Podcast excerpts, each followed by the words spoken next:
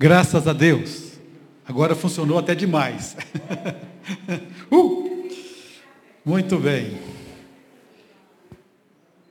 Que bom estarmos aqui, não é verdade? Já tivemos a oportunidade de exaltar o nosso Deus. Quão grande é o meu Deus. Quão grande é o meu Deus. Individualmente e coletivamente, quão grande é o nosso Deus, na é verdade? Há um salmo que diz assim: Reina o Senhor, tremam os povos. O Senhor é Rei do universo. Os povos tremem. As pessoas tremem.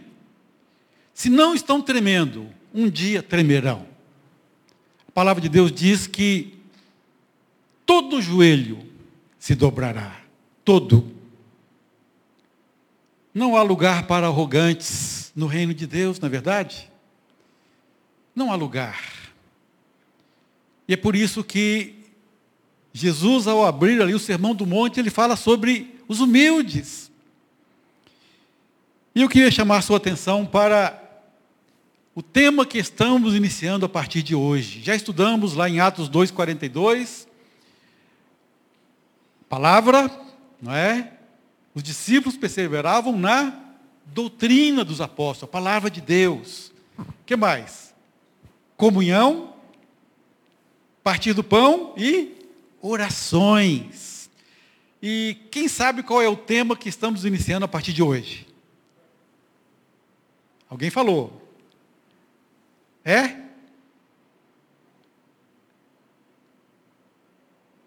Está lá. Fé. Alguém pode me dizer qual é a definição de fé?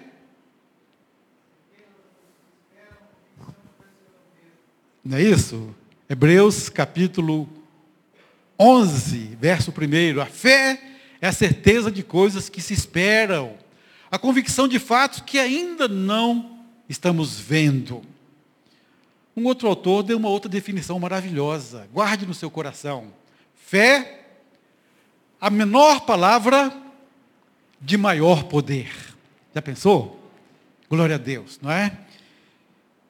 E eu quero chamar a sua atenção para a galeria dos varões da fé ali de Hebreus capítulo 11. Quantos lembram de alguns nomes descritos daquela galeria? Hebreus 11. Quem sabe? Pela fé, Abraão, quem mais?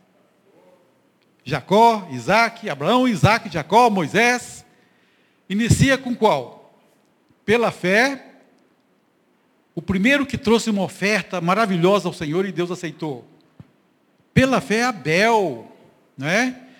E é uma descrição de um fato, de um evento, lá no livro de Josué, onde o autor aos Hebreus descreve: pela fé ruíram as muralhas de Jericó.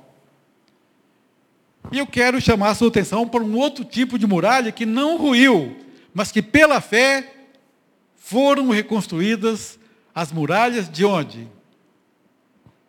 De Jerusalém.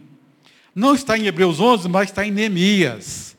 Se pela fé ruíram as muralhas de Jericó, também pela fé foram reconstruídas as muralhas de Neemias. Vamos ficar de pé novamente, só para ler Neemias 2, de 11 a 20. Neemias 2, de 11 a 20. Enquanto vocês estão procurando aí, na Bíblia, nos celulares, não é? Hoje em dia, papel, são poucos que carregam, né? Mas o celular. Mas eu gosto da Bíblia no papel. Aqui eu pego uma caneta e vou marcando, não é? Hebreus, Neemias capítulo 2, a partir do verso 11. A descrição de um varão chamado Neemias, que pela fé impulsionou tantas outras pessoas a trabalharem na reconstrução dos muros de Jerusalém. Diz assim: Cheguei a Jerusalém, onde estive três dias. Então à noite me levantei, e uns poucos homens comigo, não declarei a ninguém o que meu Deus me pusera no coração para eu fazer em Jerusalém. Não havia comigo animal algum, senão o que eu montava. De noite saí pela porta do vale, para o lado da fonte do dragão, e para a porta do monturo, e contemplei os muros de Jerusalém, que estavam assolados, cujas portas tinham sido consumidas pelo fogo. No outro verso, os inimigos falam assim, dizem assim, desafiam Neemias. Neemias, você acha que esse montão de cinza pode de novo virar muro? O que foi que ele respondeu? Quem se lembra? Ele acreditava que sim. Não é? O desafio do inimigo é não tem jeito. Mas a fé fala, tem jeito. Dez espias falaram, não podemos. Dois varões cheios de fé falaram, podemos. Nós vamos derrotar os inimigos. Verso 14. Passei a porta da fonte e ao açude do rei, mas não havia lugar por onde passasse o animal que eu montava. Era tanto pedregulho, tanto escombro, que o cavalo não podia passar por ali. Então ele dá a volta. Subi à noite pelo ribeiro e contemplei ainda os muros. Duas vezes ele contempla os muros, não é? Entrei pela porta do vale e tornei para casa. Não sabiam os magistrados aonde eu fora, nem o que fazia pois até aqui não havia eu declarado coisa alguma, nem aos judeus, nem aos sacerdotes, nem aos nobres, nem aos magistrados, nem aos mais que faziam a obra. Então lhes disse: Estais vendo a miséria em que estamos, Jerusalém assolada e as suas portas queimadas. Vinde, pois, reedifiquemos os muros de Jerusalém e deixemos de ser vergonha e lhes declarei como a boa mão do meu Deus estivera comigo, e também as palavras que o rei me falara. Então disseram: Disponhamo-nos e edifiquemos. E fortaleceram as mãos para a boa obra. Porém, Sambalate, o Oronita, Tobias, o servo Amonita, e Gesem, o Arábio, quando souberam, zombaram de nós e nos desprezaram e disseram: Que é isso que fazeis? Quereis rebelar-vos contra o rei? Olha a resposta magnífica de Neemias. Então lhes respondi: O Deus dos céus é quem nos dará bom êxito. Nós, seus servos, nos disporemos e reedificaremos. Sambalá, Tobias, Gesem, vocês, todavia, não tendes parte, nem direito, nem história em Jerusalém. Ó oh, Pai, já exaltamos o teu nome, tanto individual como coletivamente. Já declaramos quão grande é o meu Deus. E já declaramos quão grande é o nosso Deus. E é baseado, Deus, na fé e na graça que o Senhor derramou em nossos corações. Que nós exaltamos o teu nome e te agradecemos, porque o Senhor coloca no coração da tua igreja o segredo da vitória. Esta é a vitória que vence o mundo, a vossa fé. Esta é a vitória que fez com que Neemias e seus valorosos guerreiros, soldados, trabalhadores da obra, reedificassem os muros derribados daquela cidade de Jerusalém. Ó oh, Pai, ateia novamente no nosso coração uma fé inabalável, uma confiança, Pai, no Deus que não dorme, no Deus que não dormita, no Deus que não pisca, no Deus que não cochila, no Deus que está vigilante e atento à oração que se faz neste lugar. Por isso, ó Pai, contempla os muros derribados da nossa nação e faz com que a tua igreja se una novamente para edificar os muros que uma vez estiveram de pé e agora estão necessitados, ó Pai, de uma reconstrução. Faz isso em nós. E desde já todo louvor, toda honra, toda glória ao teu santo nome. Em nome de Jesus. Amém. Podeis assentar, queridos.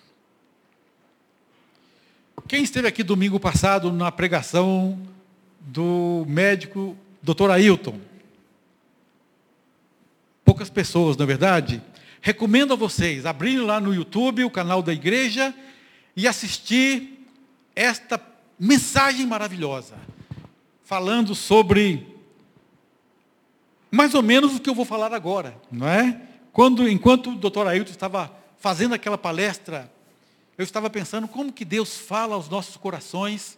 Fui convidado pelo pastor Léo a trazer a mensagem hoje e vim, venho preparando essa mensagem tem mais de uma semana e de repente o doutor Ailton traz uma palavra assim de pertencimento, de identidade, de confiança no Senhor, não é que nós podemos confiar no nosso Deus e de desafio à igreja do Senhor. É o que eu quero falar a vocês nessa noite, não é? Nessa história bem conhecida. Neemias toma conhecimento do lamentável estado de miséria que assolou aquela terra durante 70 anos. Ele sai lá da Mesopotâmia, consegue cavaleiros, soldados com o rei, consegue madeira para construção, atravessa, né, vindo do Oriente para o Ocidente até ao Oriente Médio, né, onde fica ali Jerusalém. Jerusalém, o centro do mundo. Se você olhar no mapa, no planisfério, não é? o mapa aberto, você vai encontrar Jerusalém ali no centro do mundo, centro da terra. E ali ele volta, ele começa a olhar os muros, lança um desafio. E ao lançar o desafio, ele consegue atear fogo no coração dos seus soldados, dos seus guerreiros, dos seus trabalhadores da obra, de tal maneira três inimigos se levantam. Três pessoas que moravam ali junto com o povo. Um deles aparentado com o sumo sacerdote. E se levantam para zombar de Neemias, para dizer: vocês não podem construir o muro, vocês estão se rebelando contra o rei. E olha o que Neemias diz a esses três, no finalzinho do versículo 20, não é? O Deus dos céus nos dará bom êxito. Nós, servos dos Deus do céu, nos disporemos e reedificaremos. Vocês, todavia, vocês não têm parte, vocês não têm direito, vocês não têm história na cidade de Jerusalém. Parte direito e história. Primeiro, como Neemias podia, podia ter tanta certeza que aqueles três adversários não tinham parte nem porção em Jerusalém? Há uma tradução que fala assim: porção, direito e memorial.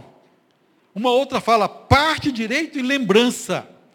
Uma outra tradução fala parte, direito legal e a história de vocês não tem nada de memorável que favoreça vocês.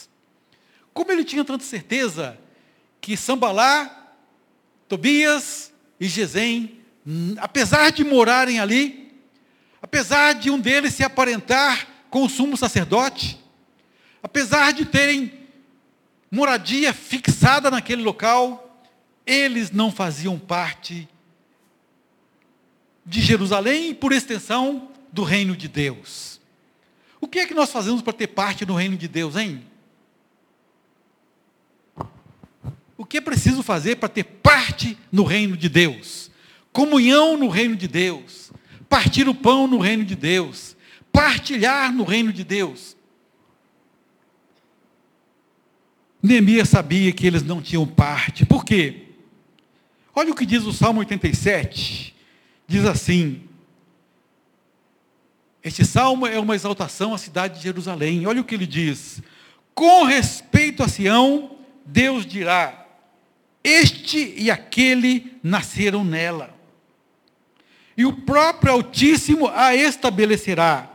O Senhor, ao registrar os povos, eu estou usando a mão esquerda porque eu sou canhoto, mas Deus, né, ao pegar a pena de ouro, ao registrar os povos, o Senhor dirá: Este nasceu lá. É dessa maneira, queridos, é dessa maneira que nós identificamos quem toma parte no reino de Deus. Exatamente do jeito como Jesus falou a Nicodemos. Nicodemos, se você não nascer de novo, você não entra no reino dos céus. Nicodemos, se você não nascer da água do Espírito, você não tem parte no reino de Deus. Mas como pode, Senhor, mestre, como pode eu já sendo velho, um homem sendo velho, voltar ao ventre materno? É possível isto? Nicodemos, o que é nascido da carne é carne. O que é nascido do espírito, este faz parte do reino de Deus. Olha a descrição dos três inimigos figadais de Jerusalém. Sambalá, Oronita, não nasceu em Jerusalém. Tobias, Amonita, descendente de Ló, não nasceu em Jerusalém. Gesem, Arábio, não nasceu em Jerusalém. Sabe, queridos, o grande desafio para nós nessa noite é essa pergunta. Você vem à igreja, você participa da adoração, canta hinos de louvor a Deus, mas você tem parte no reino de Deus?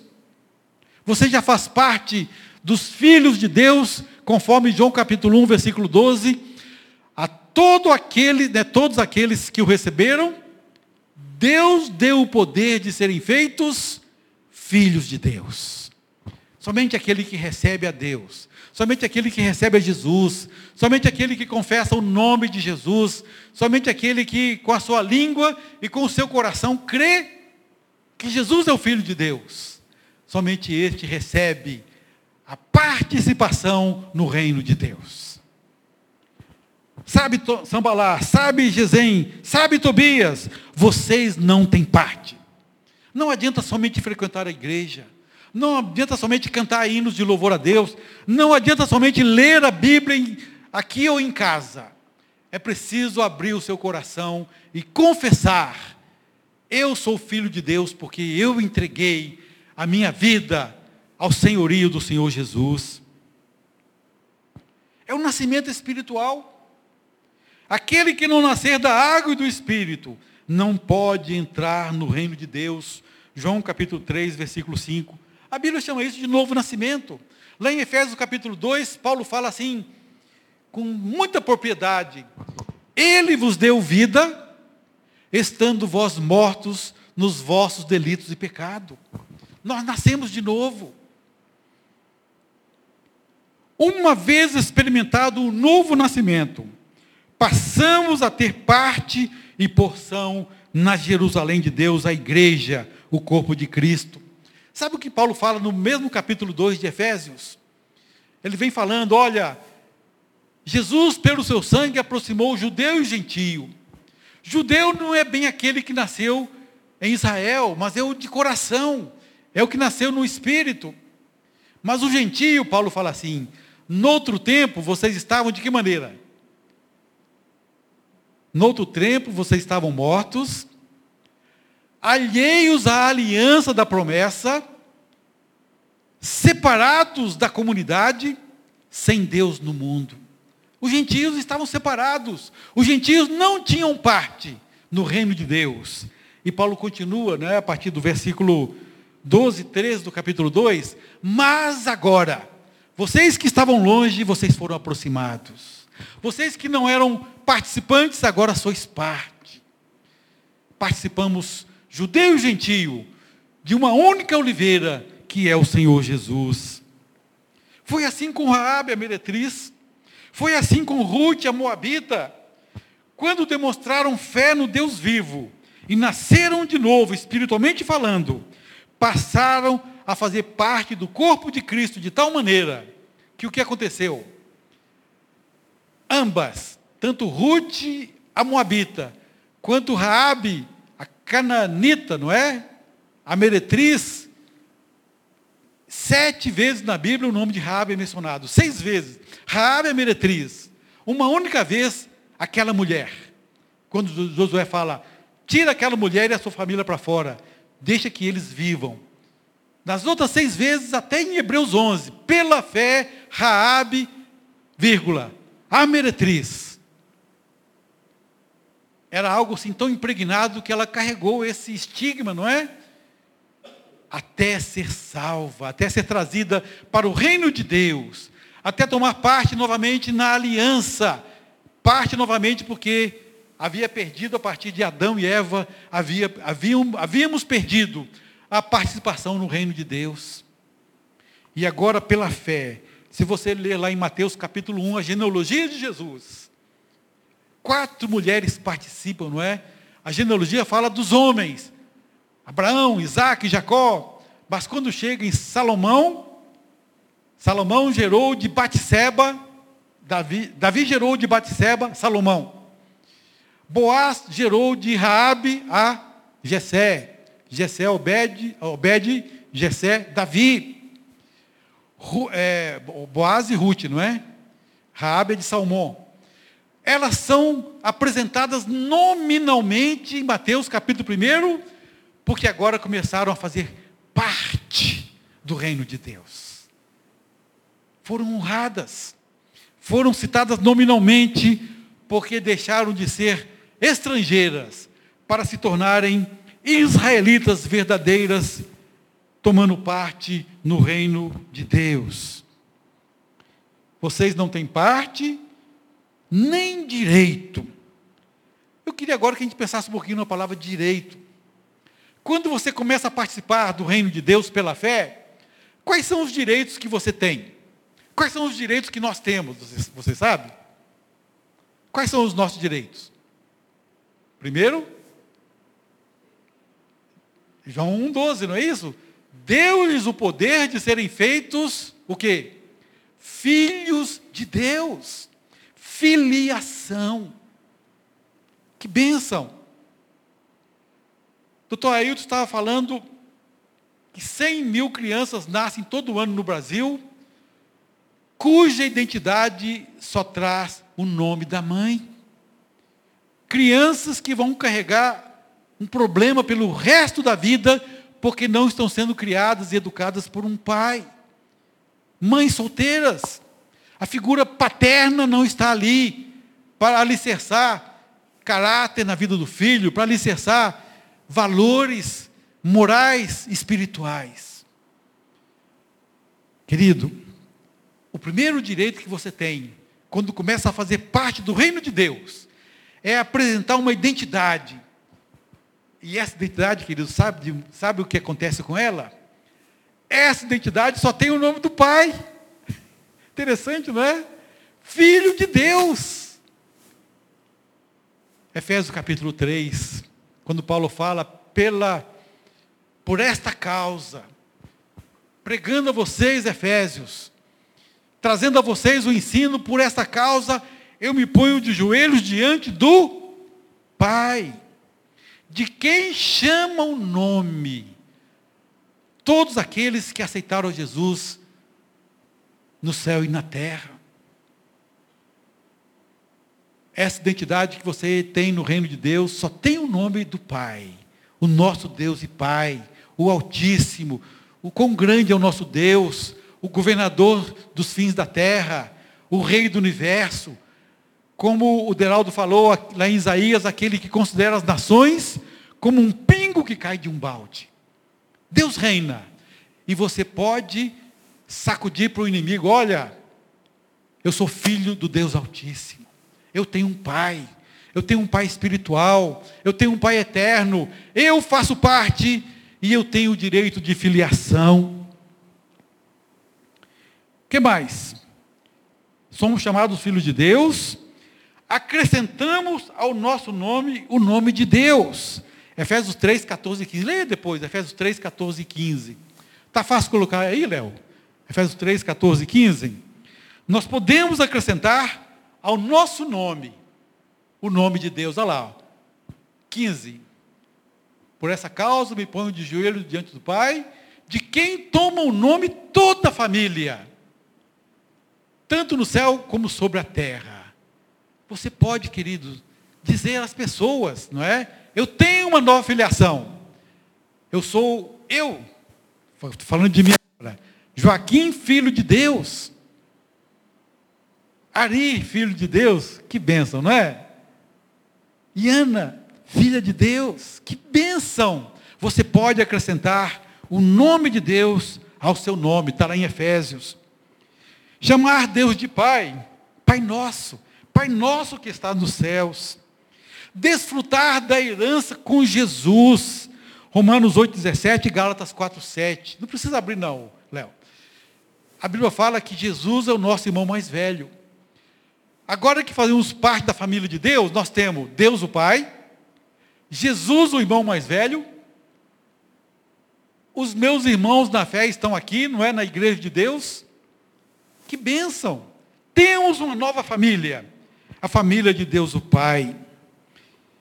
E a Bíblia fala que nós somos o que com Cristo? Co-herdeiros com Cristo. Olha que graça maravilhosa, além dele morrer por nós, além de Jesus morrer em nosso lugar para perdão dos nossos pecados, ele ainda nos equipara como irmãos. Ele é o irmão primogênito, a primícia dos que dormem.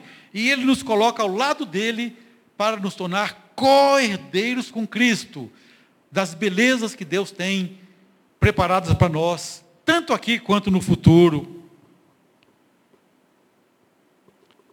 Jeremias 3,19, pode colocar para nós, Léo?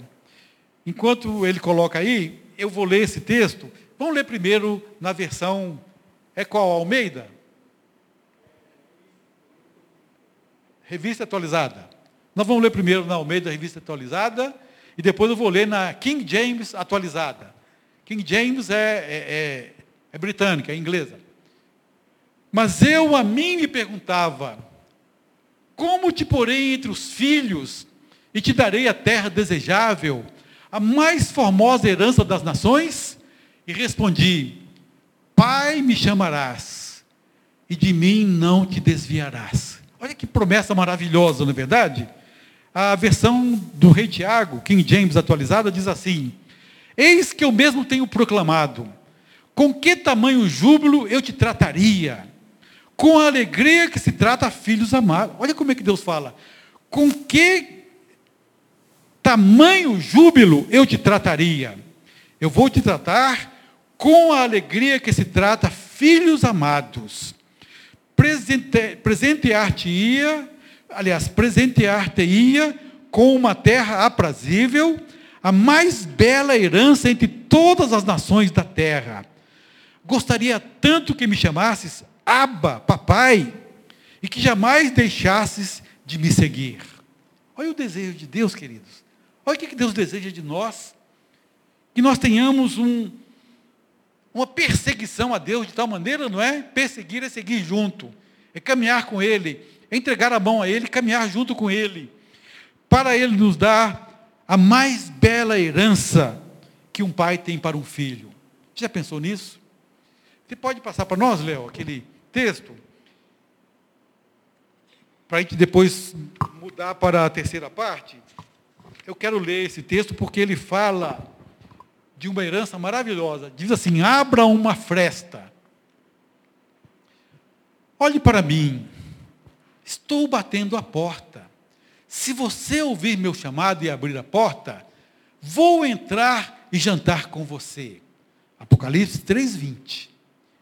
Talvez você tenha nascido em um ambiente totalmente desprovido do temor devido a Deus é possível que você tenha sido criado solto, sem qualquer rédea ou freio, ou sem a ideia de um Deus sábio e bom que sustenta e governa as coisas criadas.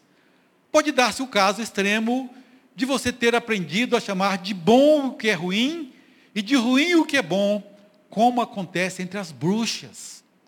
Quem sabe você é 100% incapaz de alçar voo em direção aos céus por falta de asas ou porque elas estão quebradas. Se você não tem esperança alguma, se tudo é destruição completa, abra um compartimento qualquer de sua mente à graça de Deus e à luz do céu. A força da graça é tão grande que ela larga a pequena abertura, derruba tudo que está em seu percurso e muda todo o seu ser. Não se considere invencível nem se considere irremediavelmente perdido. Não se considere alienado para sempre de Deus. Deixe de analisar-se. Agora é hora de olhar para Deus. beber da sua graça e poder. Veja que no rol de membros da igreja de Deus, há muitos que foram ateus, adúlteros, pervertidos sexuais, beberrões, assaltantes, assassinos, prostitutos, drogados, arrogantes, avarentos e até inimigos da cruz. Mas eles foram lavados, perdoados, reconciliados e transformados pela ação da graça que há em Cristo Jesus. 1 Coríntios 6, de 9 a 11. Abra uma fresta, abra uma fresta para que a luz do céu entre e inunde o seu ser. Por misericórdia, não continue destruído. Abra essa fresta agora mesmo. Extraído do livro Cuide das Raízes, Espere pelos Frutos. Elben César, editor Ultimato. Queridos, que direito é esse que nós temos, que o doutor Elben César, já falecido, colocou tão bem para nós? Que direito é esse, hein?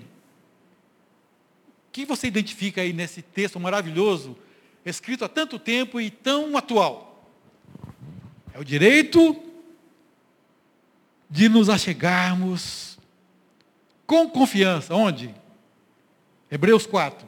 Achegai-vos confiadamente junto ao hã? trono da graça. Achegai com confiança junto ao trono da graça. Que direito maravilhoso. Jesus, além de morrer por nós, para perdão dos nossos pecados, subiu aos céus e está eternamente marcado nas suas mãos, do seu lado, eternamente marcado por nós, para um dia nos conduzir igreja sem mácula, igreja sem ruga, igreja santa, para os céus. Olha a diferença. O único que é digno, o único todo-poderoso, o único que é digno de abrir o livro, o livro do nosso futuro, está marcado por toda a eternidade, nas suas mãos e no seu lado. Acredito que nas suas frontes, com a coroa de espinho. Porque João fala assim: Olhei e eis um cordeiro como fora morto. E nós, o perdido, o pecador miserável, para sempre adentrando os céus, purificado de toda mácula, purificado de todo pecado, perfeitos. Quer graça, você quer graça maior do que essa? Não existe graça maior do que essa. E você tem hoje a oportunidade e o direito de se aproximar do trono da graça e achar socorro de que maneira? Em ocasião oportuna. Hebreus 4:12, depois você leia. Finalmente chegamos ao terceiro ponto para encerrar. Até agora nós temos falado de, de participação, de identidade, de pertencimento, pertencer ao reino de Deus, e temos falado de direitos. Mas Neemias falou aqueles três inimigos: vocês não têm parte, vocês não têm direito, vocês não têm história. Sabe, querido, a fé lança você no, no pertencimento ao reino de Deus. A fé te dá esse direito. A fé dá a você o direito de chamar-se filho de Deus. Você tem parte, você tem direitos. Mas a fé vai muito além. A fé, a fé em Jesus, a fé no Deus Todo-Poderoso, pede que você escreva uma história. Você tem uma história a escrever. Qual é a sua história? Qual é a sua causa? Qual é o seu propósito? Tudo isso que estou falando aqui, o doutor Ailton falou para nós no domingo, não é? Em outras palavras, depois você ouça. Até agora temos falado de direitos e privilégios, e isso é muito bom. Mas Jesus deixou-nos uma missão, e Ele espera que a cumpramos. Cumprir a nossa missão será a nossa história. Qual é a sua história? Hoje pela manhã eu fui à casa da minha mãe. 95 anos. Velhinha, encarquilhada, só movimenta agora numa cadeira de rodas. Perdeu muita qualidade de vida. Mas, queridos, minha mãe escreveu uma história. Minha mãe continua escrevendo uma história. Chegando lá, eu perguntei, mamãe, está tudo bem? E ela, com a boquinha murcha, tirou a mão debaixo da coberta, né, do lençol, estendeu para mim. Graças a Deus. Quase eu chorei, queridos, quase chorei. Sem muita qualidade de vida, não tem quase nenhuma qualidade de vida. Mas ela é capaz de falar, graças a Deus. Ela foi libertada do império das trevas, de uma religião de idolatria e culto aos mortos, e foi transportada para o reino do Filho do amor de Deus.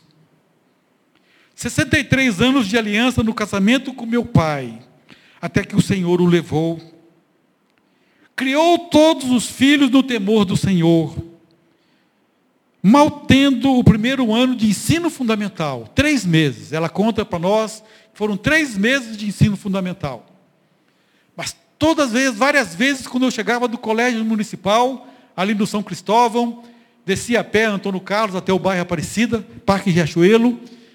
Chegando lá na hora do almoço, lá estava minha mãe, uma vizinha, em outra oportunidade, outra vizinha, com a Bíblia aberta, e com dificuldade ela lendo a palavra de Deus para evangelizar aquela vizinha por amor. Quantas vizinhas minha mãe levou a Cristo sem ter uma leitura correta, uma leitura rápida. Muitas. Minha mãe escreveu uma história, está escrevendo uma história. Sempre foi uma intercessora por toda a família. Queridos, eu estou escrevendo um livro da, da vida do meu pai e da minha mãe. E eu tirei foto de um pedaço de papel já rasgado dos lados.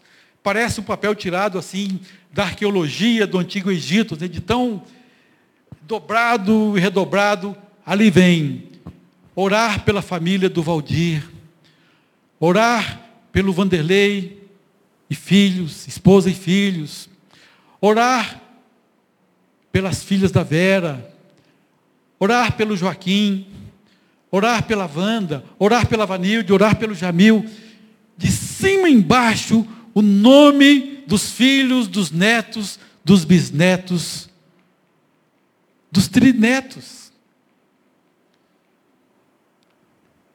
Toda vez que eu vou lá, eu falo, mamãe, estamos orando pela senhora. Continua orando por nós, mamãe. Minha mãe escreveu, com os poucos dons que Deus lhe deu, minha mãe escreveu uma história. Qual é a sua história? Você tem parte? Tem, graças a Deus. Você tem direitos? Sim. Qual é a sua história, querido irmão?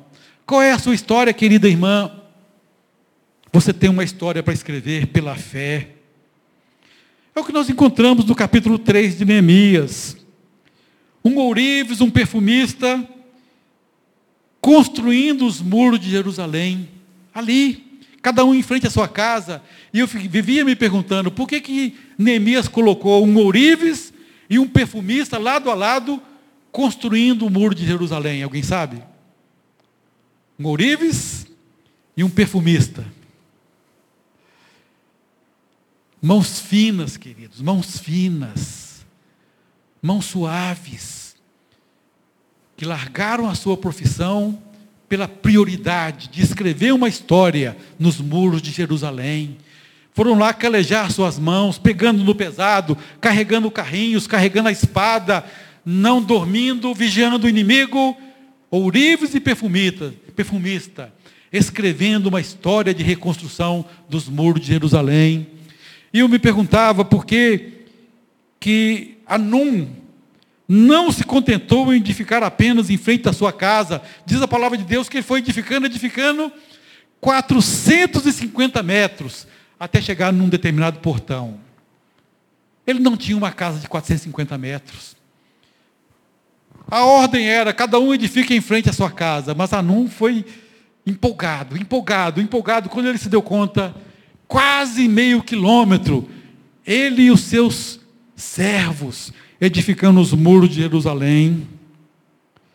Versículo 20: Baruque, com grande ardor, edificou o muro de Jerusalém. Quantas vezes nós temos empenho, ardor por tantas outras coisas e não temos para escrever a história da edificação dos muros da casa de Deus, não é verdade? E lamentavelmente o versículo 5 de Neemias 3, alguns nobres não, não quiseram botar a mão à obra. Alguns nobres se recusaram. Não, eu sou nobre, não vou manchar a minha mão nesse muro que está aí, não. Onde você está? Qual é a sua história? O que você tem escrito?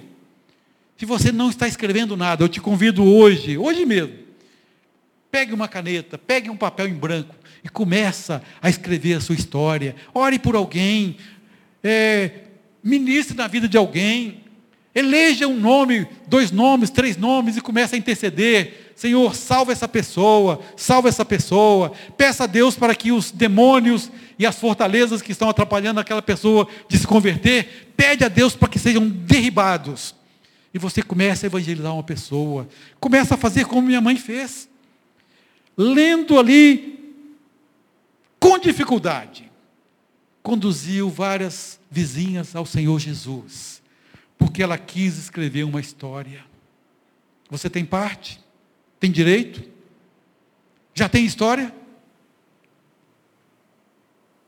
Que Deus te abençoe e que pela fé possamos escrever uma linda história no alto deste colégio batista, no alto desse bairro. Deus nos colocou aqui, não foi por acaso, não.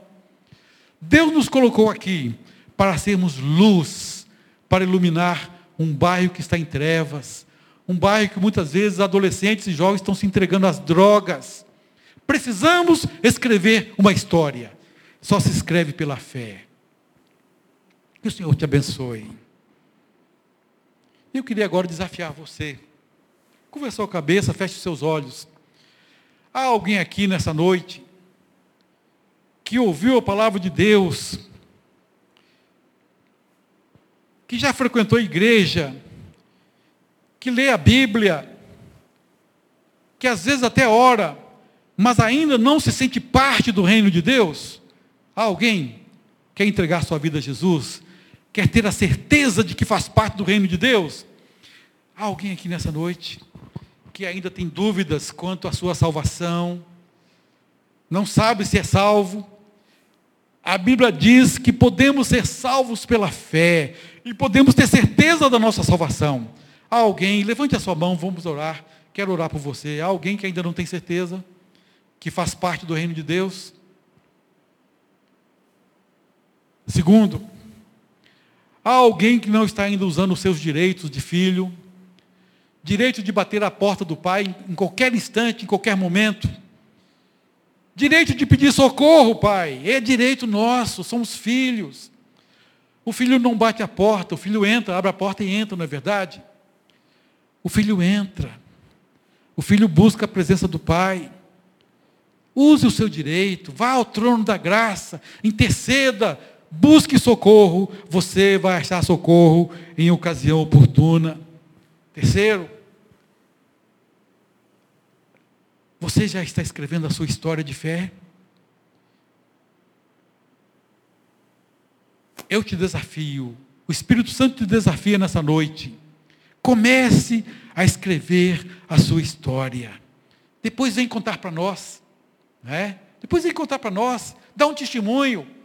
Daqui a algum tempo você vem e fala: Olha, eu não estava escrevendo a minha história.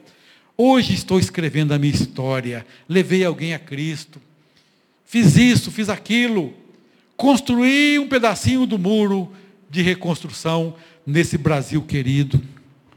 Pai, muito obrigado. A tua palavra é a verdade. Muito obrigado porque o Senhor nos dá, ó Pai, o direito de pertencer ao teu reino. Que coisa linda! É só pela graça, é só pela fé.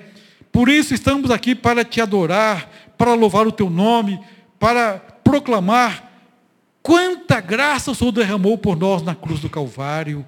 Todo o seu sangue derramado ali, ó Senhor Jesus, foi pela graça, foi por amor, foi porque o Senhor nos amou tanto. E dá ao Pai a convicção no coração dos teus servos de que precisamos escrever a nossa história, abraçar a nossa causa, abraçar a missão de pregar o Evangelho e fazer discípulos até os confins da terra. Começando aqui, ó oh Pai, no bairro, na nossa casa, com os nossos vizinhos, dá-nos o poder pela fé de escrevermos uma linda história, como o Senhor fez na nossa vida.